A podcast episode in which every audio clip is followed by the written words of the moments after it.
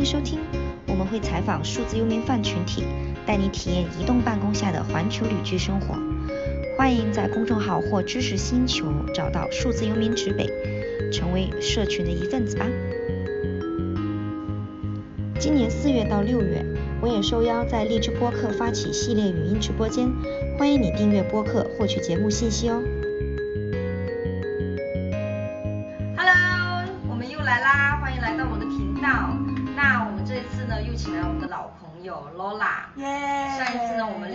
就是关于他的成为那个自由职业以及数字游民的一些经历。那这一次呢，呃，也是应一些小呃一些大学生过来咨询我的时候的一个问题吧，就他们很多时候会问我，嗯，就是叶叶姐姐，叶叶姐姐。好好歹是叫姐姐，说呃他会觉得学历重要吗？然后他还问我说，你想呃我我如果想成为一个数字游民，我到底应该学什么专业？然后我如果想要成为数字游民，是不是一定要成为一个研究生啊，甚至是博士啊？嗯，其实有很多时候我是无从下手去回答这个问这些问题的。嗯，那今天我就请来 Lola 来根据我们两个人的一些个人经历，以及我们身边的一些朋友，嗯，来。彻底的聊一下这件事情，以及我们的任何观点都是基于个人，不代表啊任何官方权威的事情。OK？对，这将是一个非常就是真心的谈话内容。对，知心姐姐找你谈学历，走心的谈话。那我们就首先聊一聊我们自己的这一个学历以及专业的状态吧。啊，嗯嗯。那我先说一下我自己的，其实我也不算是什么九。反正不是很好的九八五二幺幺，然后之后呃也只是在国外实习了一年，但是我没有真正的去呃有走留学这一条路。嗯。但 anyway 就是后话，呃当然这中间有一个很很大的原因，就是其实我到时候我觉得有时候是一种幸存者偏差，因为我身边的同事还有包括我们现在的数字游民朋友，嗯，他们好像我们已经不太会问学历这件事情了，就是这件事情就。可能在我们这个数字有名圈或自由职业者圈子里面，没有说特别的重要这个东西，大家就比较 chill 的感觉。对，但是我们这个群体当中，其实还是大多数，起码在职场里面，就是都还是过得挺不错的。对而且，呃，而且就是比如说，我们也有一些。所谓的精英朋友，常青藤等等等等，清北，嗯，这些都是有的。嗯嗯嗯。那那你会觉得这几年来，就是你的学历或者是你的专业，有对你的职业有产生哪些影响吗？嗯，因为我觉得就是我自己也在职场工作了多年，然后对我来讲，就是其实本科和研究生的嗯比例其实也是挺多了的。嗯。就是其实研究生的也越来越多的研究生。就是出现在职场上，就是对我来讲，好像本科和研究生，就是学历本质上已经就是比较普遍的一个一个事情了。嗯。呃，然后呢，但是因为我我就是我的专业就是法语语言文学嘛。嗯。然后这个对我的职业影响就肯定是非常大的，因为我从毕业就一直在从事着跟我专业有关的事情。嗯嗯。所以可以说我的这一个学历，我这个技能是给我后来的职业生涯道路就是影响非常大的。就是可能就百分之九十的影响都都来自于这个我我自己所学的学呃专业和学历这样。那其实是不是可以说呃我们在现在在做的事情本质上还是靠你的技能，就你你的而且因为你的专业是一个比较 specific 就比较。窄和明确的一个赛道，嗯，所以其实跟这我我觉得还是要看是哪哪类型的专业，因为比如说呃像我的专业就是比较像你说 specific，它是一个非常。它是需要就是替代性比较弱的一个专业，是你真的需要花上非常多年的时间去积积累去学习，就是不是说几个月通过工作的经验积累就可以速成班，对，商业管理或者是对或者是行政啊 或者销售这一类的，就是它可能是真的需要一些时间的积累和付出，所以我会觉得这个专业就比较 specific，所以这个技能就比较专一，所以对我的这样的情况来讲就是。所以它对我的影响是非常大的。当然，其实现在有很多的同学们毕业之后，其实是在从事着跟自己本专业没有没有关系的工作。其实很多也是这样，对。对，我觉得有时候就是透过现象看本质嘛。然后像我，呃，我其实我的专业怎么讲也一直有挂钩吧。就以前我是学跟也是英英文相关的专业，然后后来也是一直从事就是教育行业，嗯，然后再后来就跳到了项目管理，嗯，再后来跳到现在的无业游民。就是现在在创业嘛，所以就是我觉得一路过来就还是有有有一两个核心技能还是非常重要，还是很重要的。对，起码你会觉得很很安心，我会觉得哦，我有我有这个技能在，我饿不死。对对对对对。而且其实就是说，我们其实工作了之后会发现，嗯，其实很多我们学校里面学的东西是基本上是用不上的。对对对。但是它更多的是像你的这样的一个桥梁，对，通识教育以及你的能力，就是嗯。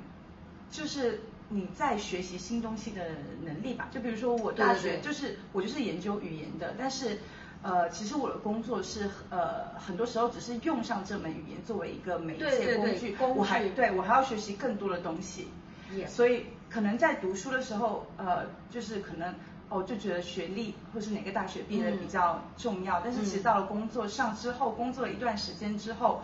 你会发现更多的是你的工作能力以及你跟周围人相处的那些能力更重要一些。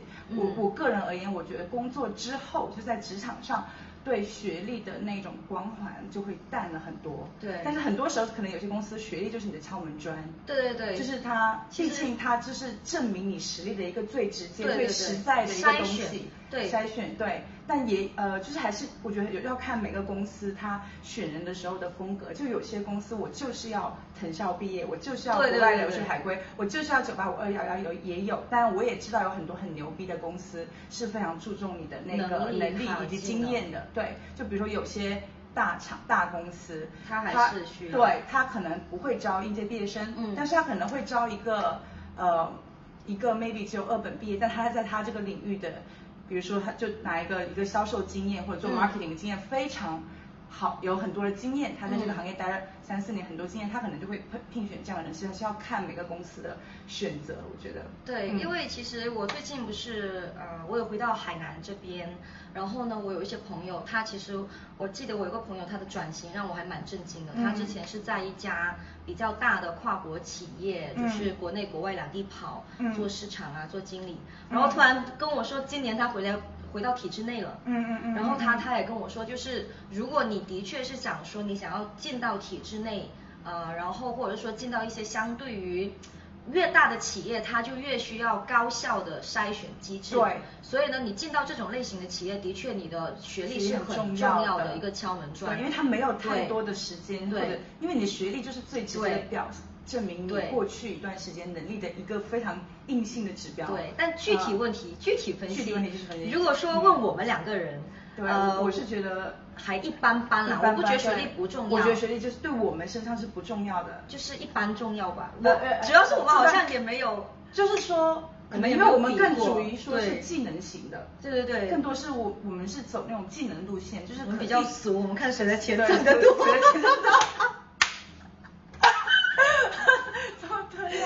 开玩笑，开玩笑。所以还是就是，嗯，因为现在就是选择其实是还蛮多的，我觉得比较开心一点就是 jump out of the box 去想一些不同的问题。对，就像我刚才说那个情况，是有非常多很很棒的公司是更看重你个人能力的，因为有时候你的工作表现、工作能力不一定一定要用你的学历来证明啊。很多人他是在毕业之后学到了很多东西，或者是术业有专攻，他这可能就不擅长。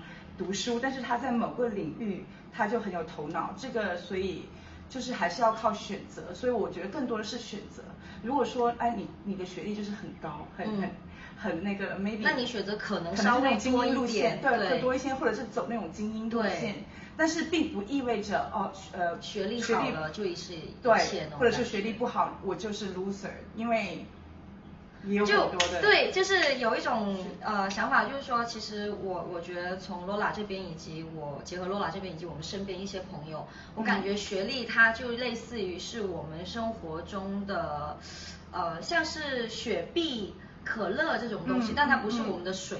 嗯嗯。就就它它的确也是重要，或者说我们生活中还是会需要到它的。对。但它那种需求性可能不太高。那如果用这个比喻还不够贴切的话，那其实比较实际点的话，学历它可能在你刚毕业的两年内，嗯，可能还是会有一点点小影响。对。但如果两年之后，对，以及更多是看你在那个职场里面自己的，以及你想不想要成为一个，对，以及你想要成为一个自由职业或者是数字游民的话，那学历可能对你来说就更不是一个。嗯，太太太重要的问题。对，因为更，比如说，如果你就是想要跳出来，或者说是做一名数字游民，我更更倾向于学一门技能，就是比先学技能，先学技能。对啊，就像我一个朋友，呃，他他其实现在技能已经很够了，然后他英语也很好，其实其实我在说阿先生，然后他。他他就觉得哦，我现在很无聊，所以我我想去考个研究生。我觉得这样子也很好啊，因为他已经确定了他为什么想去考这个研究生。对对对，这样这样其实也是很好的。就是你你，尤其我觉得像我们这样工作了之后，如果再回去读研，一定是要清楚自己要什么才会去读研的，对，不然不会说再浪费时间，因为那个时间成本很多，你也需要投入精力。那如果我要呃返回去读研，我一定知道是自己想要什么，而不是说我只是为了追求一个。学历或者说逃避现在的这样一种方式，不然因为你不知道自己要什么的话，你去读那个书出来，你可能还是在你出来之后还是不知道自己要什么的，就有点像呃另一个比喻，我好喜欢比喻啊，最 近 就有点像是很多人不会不是会说哦我有钱了我就快乐了，或者是我怎么怎么样我就开心了，对对，那呃事实上。这个跟什么？我读一个研究生，我以后的职业或者事业就很开心了，就会一帆风顺。现实是很残酷的，对，你需要不断的提升你的人力和资源、人脉等等一些东西的。学历真的就是这么占。对，尤其是工作了三年之后吧，真的，嗯，因为我身边有很多名校生，然后，然后，就是就比如说工作的时候，就是，嗯，当然，呃，嗯。但的确，他真的是有个筛选的这个标准在说，我大部分的名校生都是很靠谱的。对对对，因为他们眼前一亮。就是就是你就从他们他们的那种之所以考上名名名校，是一个自制力很强，然后也很刻苦，然后时间管理对，所以大部分的名校生其实 general speaking 来来说的话，能力都是很强的，就是很靠谱。所以，但是呢。因为工作之后，其实这种东西都是会慢慢的淡下来，更多的就还是你跟你同事相处，还有就你的工作能力，是是更多的来那个。对，那所以一句话总结我们前面聊到的这些的话，这一段话其实就是当你来问我说，呃，学历重不重要，或者是学，或者是说选什么专业重要的话，那可能我我的一句话建议就是说学历重要。你还是要努力的学，并不是说你你就说哦学历不重要，我就不努力学习了。你还是要尽量去考你想要的学校，对，或者是专业。那如果说从专业选择方面的话呢，其实你可以学一些，比如说语言类的，呃，或者就是你那个专业，比如说呃，我学对外汉语，我学英语，我学法语，或者甚至是我学厨师，这种就是有一种很 specific 的感觉，知道你出去之后会有一个安身的技能。那那对，那如果说你学工商管理啊，你学那种有点虚的人类学、社会学也是可以，除非你真的很喜欢。但如果说你想要走自由职业，或者是呃远程办公，或者是说数字游民这条路的话，那可能有点小危险。对，我我会如果说大家是想走远程办公或者 freelancer 这条路，我会建议呃学一些比较 specific 的技能，而且这个技能是可以通过互联网。来展现出来，然后可以变现的这样一技能，这些是你你可以去想的。就现在很多画画呀、配音啊，其实或者是另外一个思维，你学的东西以后是否能够把它线上化，嗯，也可以。对。那其实刚才我们有讲到很多，也给了一些比较笼统的这种建议，就是如果你想要成为数字游民、自由职业，你如何去看待你的学历啊，还有简。潜力也很重要。Anyway，你的学历还有学校等等，那就是你现在能不能举几个比较简单的例子，就是你如何看待学历和职业和专业这之间的一些关联呢？就生活中的一些例子。嗯，OK，那我就我就像我刚才说的，首先那个你的文凭、你的学历和你的专业是你的一个敲门砖，你一定要有些东西 got something，因为刚开始出社会你就是一张白纸。就是只能通对，不像我现在，所以你是只能通过学历来证明自己的能力的一个部分。嗯，但是但是呢，我就始终觉得它只是一个敲门砖。嗯，就拿我本身的，比如说呃呃研究语言的，嗯，但是其实我的我其实后面在做的工作，包括我的同学。语言就它就只是一个工具了，比如我我的同学他们就是在做法语销售，嗯他们是非常出色的销售，在比如说在管着整个法语国家片区的一个销售总监、销售经理，就是这样，可以或者是一个整个法国片区的呃 HR 法语 HR，他作为一个人力总监，但是他因为他懂法语，然后在工作上他从一毕业就开始在一个公司从最呃基础的人力。行政这种开始做起，慢慢积累经验，然后现在就变成了某个法法，比如说某个公司法国大区的人力总监。其实他是从法语就是他的一个敲门砖。但是他后面的这些所有跟融人人力资源就是后面积累起来的，就是一些沟通技巧啊，还有认识一些公关危机的挽救技巧。对对，这些技巧都是跟跟我们学东西其实没有关系。嗯。但是如果我们没有学法语，那可能都没有这些机会。对对对对，我也对我也得承认，就是说我我好像做事情也不是完全就是跟英语呃百分百挂钩，但是英语都一直是我。也应该是你我职场中的一个使用的工具。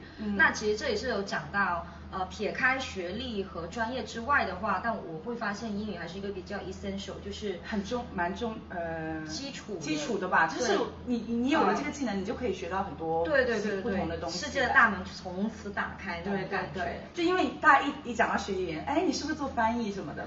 然后其实对没有，大部分时间 我从来没有正正儿八经的做过翻译，因为。他会会觉得这个发展会用到，会不会会不会？没有没有没有，冒专业专业翻译还是非常重要的。专业翻译还是一个小时可以赚很多钱的。只是就是说，我们选择上，对对。Anyway，我们工作中，我有时候也是会翻译文件，会补刀，呃对，会也晚会，但是只是这么小一部分，就是这是很小的一部分，更多的时间还是在用这门语言来来那个，所以就还是，所以这是我举的一个例子吧。对对对，就是你的。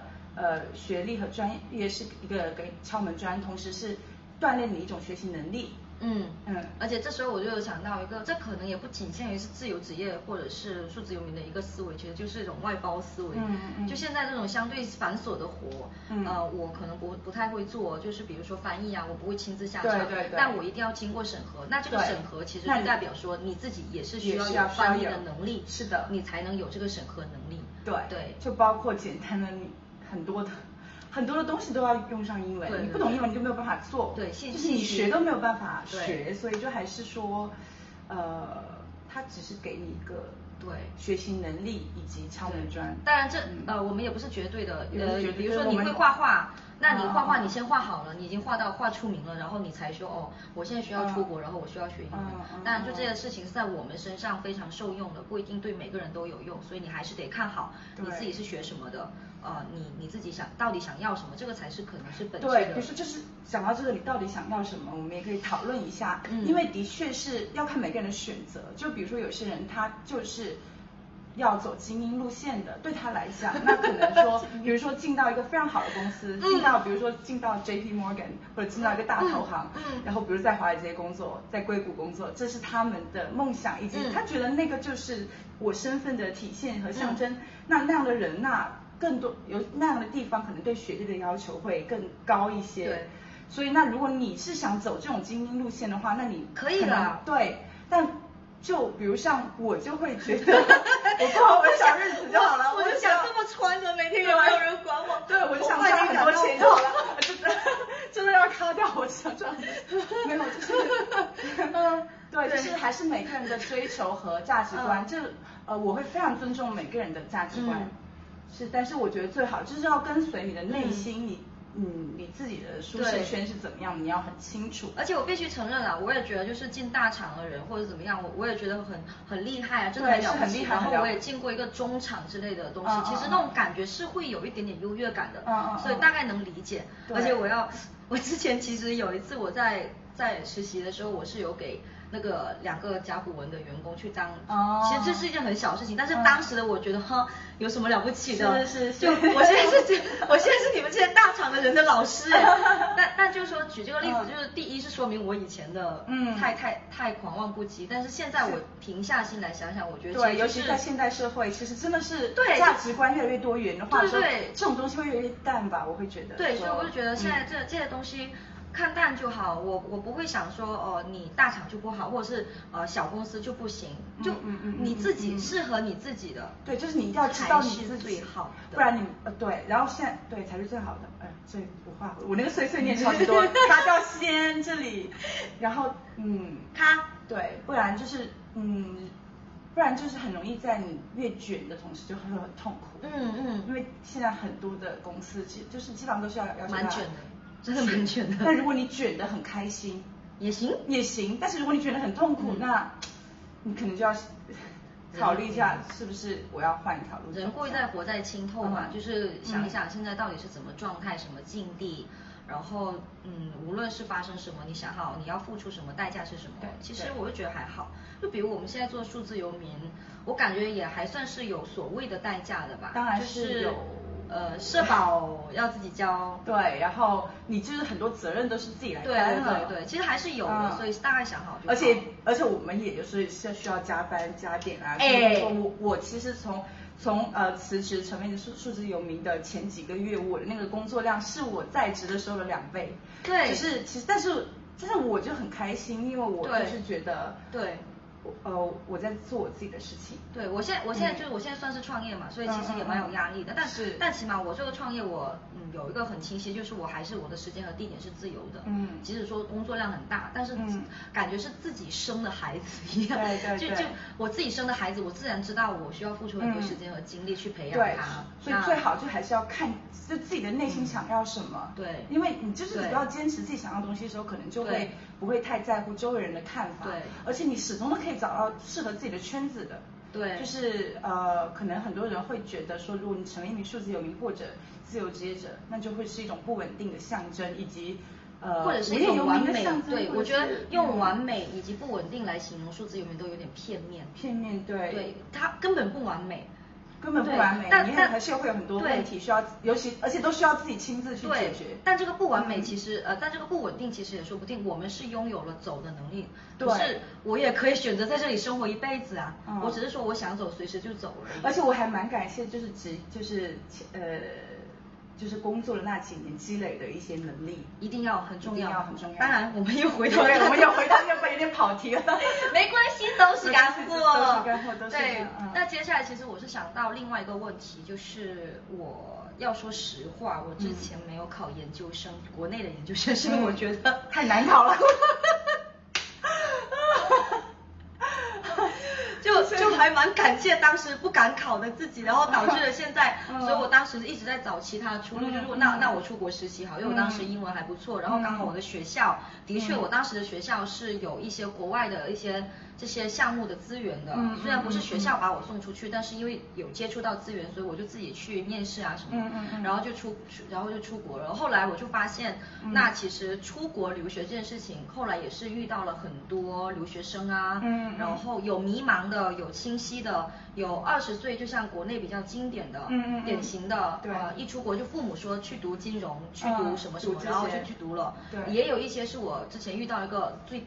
最屌的这话可以说吗？可以可以。就就有一个印度的妈妈，嗯，她已经生了一个孩子，然后她突然有一天就感觉真的是任督二脉突然想通了，就说我干了，对，孩子你们看，看我要去读书，啊啊啊啊然后她真的就去读书了，这种类型，对，因为因为我我觉得这种还好，她也不是抛弃她的孩子，而且她说她前几年都是她一个人，嗯，在照顾她的孩子，嗯，她说不行了，我受不了了，这孩子是大也不叫是大家，就说。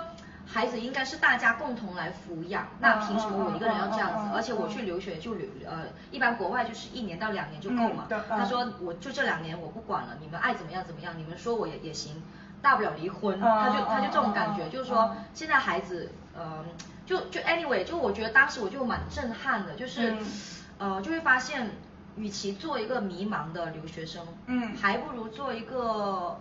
有坚定目标或者是有坚定想要改变现状的决心的晚年留学生，其实也还好。但是很多时候呢，尤其是对于刚毕业生来讲，他很多的计划都是。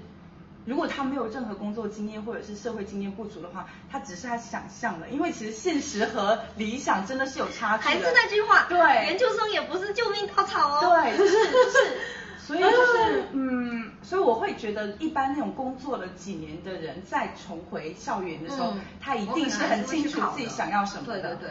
然后呢？呃，但是可能对于刚毕业的学生来讲，他 maybe 有一种情况是他就是想走这个方向，那我就去读这个专业，对对对，或者走研究方向也很好很好的。但是 maybe 他没有，这他其实也没有在那个行业工作过，他可能也不知道就是会会不会有偏差或者怎么样的。还有一种情况真的就是我。不知道干什么，那我就再读一个研究生，因为他可能会给我提也行，对，提高我找到一份 对，找到一份好工作，提高他一个几率，对，然后同或者说是，反正我就是想在两年再思考一下自己想干什么，就是也是有这样一种情况，而且还是要，我觉得是要看专业，就如果说语言类的，我是。真的不建议，除非你真的是想当老师，或者说，对，呃，你想做，真的想研究这门语言，我是非常，我是，嗯，那你就真的赶紧出来工作吧。然后你工作了之后，找找到自己路的时候，你再要想要自己要深造什么，嗯，你知道我的意思吗？就比如说我我学语言的，那呃，如果我出来呃是想一开始从一个 HR 慢慢做到了 HR 一个。呃，领导，然后这时候我可能就会去想学一些人力资源有关的东西，或者是项目管理有关的东西。或比如说我出来就是一直在做做项目，做项目管理，那我就是可以去法国再读一个项目管理。这时候你的你这个性价比是会更高的，因为你已经有经验了，经验了，而且你学，而且你会有很很多优秀的推荐信，就你的同事和老板会给你一些很蛮好的优对，更重要的是你是可以结合你的工作经验来。有选择性的来对，有更有目标性的来学习，就是嗯，希望大家呃，或者是我我个人觉得我们自己已经从传统的单一价值观里面走出来了，对，就我们不反对这一个单一的价值观，但是也想告诉大家，除了这个很单一的价值观，就是说传统的好学生、好学校、好工作等等等等，这价值观是好的，但是现在当代社会已经有更多。甚至更好的选择和价值观了。对，对，你可以，嗯，就是走过路过你不买可以看看这种感觉。嗯，对。哎，其实刚才讲到一个。就是说，呃呃，工作多年或者或者年纪比较长的时候回重返校园，我觉得这样真的很好。而且最好的状态是那种没有毕业压力的深造，那个真的太好了。就内动力，对，内动做完这件事。对，就是我真的是想去学，而且我也知道我学了它为了什么。嗯。所以所以我觉得这种状态是最好不过的。我就还希望，我当然有点其实有点理想。但也也是有人可以做到吧？对，其实我觉得我们作为自由职业者会更容易可以这样。对，我想想要读书就给自己一一年的时间，当然这里面的确也有一点就是经济能力，对，大家要跟得上。对，那讲到这里，讲到那我可以推荐大家，如果觉得去欧美学校读书很贵的话，可以选择法国。法国读书不要钱的，各位。真的真的的确的确，法国 你在法国一个一个中等的城市生活，其实跟在国内的一线一样，一线差不多。对，而且法国的公立学校，呃呃，从去年开，去年年底开始是有一些学校开始收三到四万的注册费了。但是之前是完全不用钱的，你只用交几百欧的注册费，你就可以了。不过是最近就是法国经济不行，加上疫情，然后现在呃很多公立学校也开始把那个注册费升到了三到四万人民币，可是依旧它还是跟欧美的对对对，呃，但这是一个。就如果说你只是想场外替场外替此，如果你只是想出国留学，然后法国的确算是个不错的学不错学校，对，而且也比较好申请。嗯，我我有想到一个有点凡尔赛的例子，嗯，也比较对。其实我那个朋友，就大家不知道吧？其实我还是做珠宝的。不行，我现在开始要给自己。没关系，就是要我们这种走心聊天，真实的就是把 想说的都说了。对，其实就是我我在做珠宝，但是我珠宝这边可能没有太就是嗯。就没有太跟大家讲，因为我这边已经有，嗯，已经有熟客了，所以，嗯嗯，那 anyway，如果大家需要的话，还是可以找我来问一问，私信什么的，呃，这是关于一个我做珠宝的时候，另外一个算是带我入行的一个人的一个例子，他其实蛮蛮神奇的，呃，当然不不可否认他家底也厚，嗯嗯，只是说他因为他的家底厚，导，嗯。导致他有一些比较相对长远的一些眼光，比如说他自己家有楼，那他自己会去做经营，他不会想着说是那种纨绔子弟那种，我已经忘了那个词，anyway，嗯嗯嗯，对，然后有在做珠宝，其实我一开始会以为他是那种很俗的人，嗯，后来呢，我发现他是个人类学博士，哦，真的真的真的这种瞬间就会觉得，对，然后他就是一个可能很多人会比较。而且已经结婚了，就所以说很多你觉得世俗中不太可能的事情，都在他一个人身上体现了。对，珠宝商人、人类学博士已经结婚两年。那其实我我觉得，如果那其那是因为。呃，我觉得很重要一点，他本来经济就已经很稳定，对对，就是他就可以追求更多精神上的，对，以及能力上的一种充实提升。对，我觉得这样他，所以我其实蛮，我觉得毕业工作几年后再重返校园是很好的一个选择。对，因为你当时你技能你就已经有了，然后你经济基础又非常的牢固了，而且你很清楚自己想要什么了。所以就很轻松的想要去读这个东西。对，这时候你你的那个研究生，他他的总体性价比是很高的。对对对，因为他他说他读人类学真的就只有只是因为他自己感兴趣，而且他觉得自己。而且他当时很搞笑，他说教授教授比我穷几百倍，但是我真的很佩服这个教授，是是，这这是一个真实的例子，因为他他而且他学那个人类学是有点偏门的一个小分支，然后还跑去加拿大那边去学，对，但他就觉得自己第一他是因为真的喜欢，就刚才我们说那个内动力，对，他真的很喜欢，所以导致他的成绩是比班上对都要高，对都要好，他他快乐他。他觉得这件事情可以给他带来很多成就感和快乐，我觉得这是最重要的。所以，所以说你呃，当然我另外一个有点穷的朋友在学人类学，他另外一个建议就是，人类学真的是一个相对有钱的人学的学专业，这个这个也是的确，所以大家要想好这个平衡感在哪里。嗯，那呃，你觉得？我们聊了这么多之后，以及包括我们身边一些，其实 真的，我们身边我在国内国外遇到的数字游民，都挺少聊到学历的，对吧？嗯，是的，是的。但但其实大家都会就是会聊到自己能做什么，会做什么，能力是什么。所以你你会觉得呃，想要成为一个自由职业或者是数字游民，它最核心的那一点，嗯，关键性因素是什么？我觉得最核心的一点就是你的技能，并且你要以你的技能为出发点，要给你一个比较长远的职业规划。对，就是在你的这个技能基础上，你有一个长期的职业规划，那么这样的你的数字游民的道路才会走得更远一些。就并不是说我只是为了体验一两年，体验几个月，体验之后呢？然后在你体验之后呢，你还是要想到接下来的计划。所以就是，所以最开始一。我觉得我给大家建议就是，刚开始就是以你的技能技能为出发点，然后做一个长期计划，这样。嗯，对，差不多就是我我在路上也遇遇到过一些就是旅行纯旅行的人嘛，嗯，就他们一开始就会想说，我先去旅行，他们只是想说，我现在不想要这种生活。但他们忘记了去思考旅行了之后呢？对，就就特别是一些呃，我自己也是个背包客，我我我曾经也是个背包客，但正是因为我自己是个背包客，我觉得我有我有立场去说这这个感想。我觉得我们都有经历过那种，我想体验这这一类型生活，我想体验是很好的，但是不可否认。我当背包客的时候是有过迷茫期，就是对我觉得迷茫都每个人都会有啊，就是我现在在干嘛？我就算走世界也还好哎，没有真的没有说，而且尤其年轻的时候，就是刚毕二十出头的时候，我们现在也年轻，我们现在也很年轻，我只是说二十二十二二三岁的时候，那个时候真的是可以 try everything，try try try 真的，其实我是鼓励大家，就是你只有在试了不同的东西之后，哎，你可以，因为。理想理想状况的话，最好就是一开始就找到自己的路嘛。但是现实就是你很难一开始就。对，但还是要去 try。所以，比如说作为我们这种过来人的经经验的话，就是说。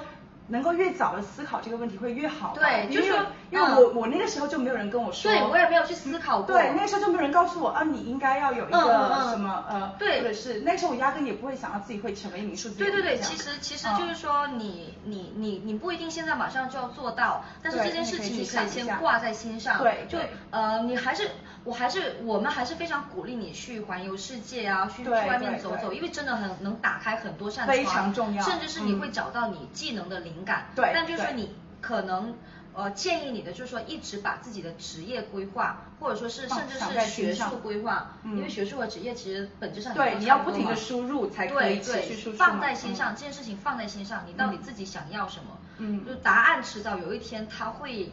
自己自己来的，对，他会自己来的。但但如果你完全不想，你就这么着，有点像。那么在某一个人生的点，你就会突然措手不及。对对对，真的。所以最好还是，就是其实越早思考越好，但是也不要太有压力，因为年轻就是资本呐。对。而且，真的是很多事情是你在路上的时候你才找到的，你在路上找到。放开自我，找到真实的自我。对，只是说把这个把这个想法先放在心里，就是还是要。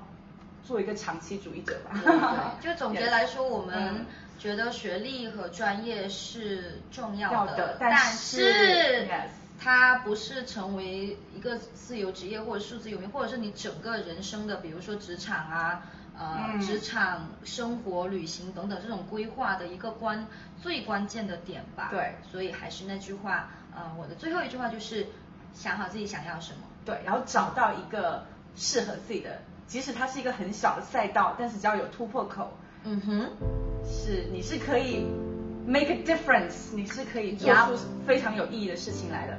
对，OK，那我们本期就聊到这里啦，谢谢罗拉，谢谢叶叶，来嗨一下，结束了，下期视频见啦，拜拜拜，好，我们去玩了。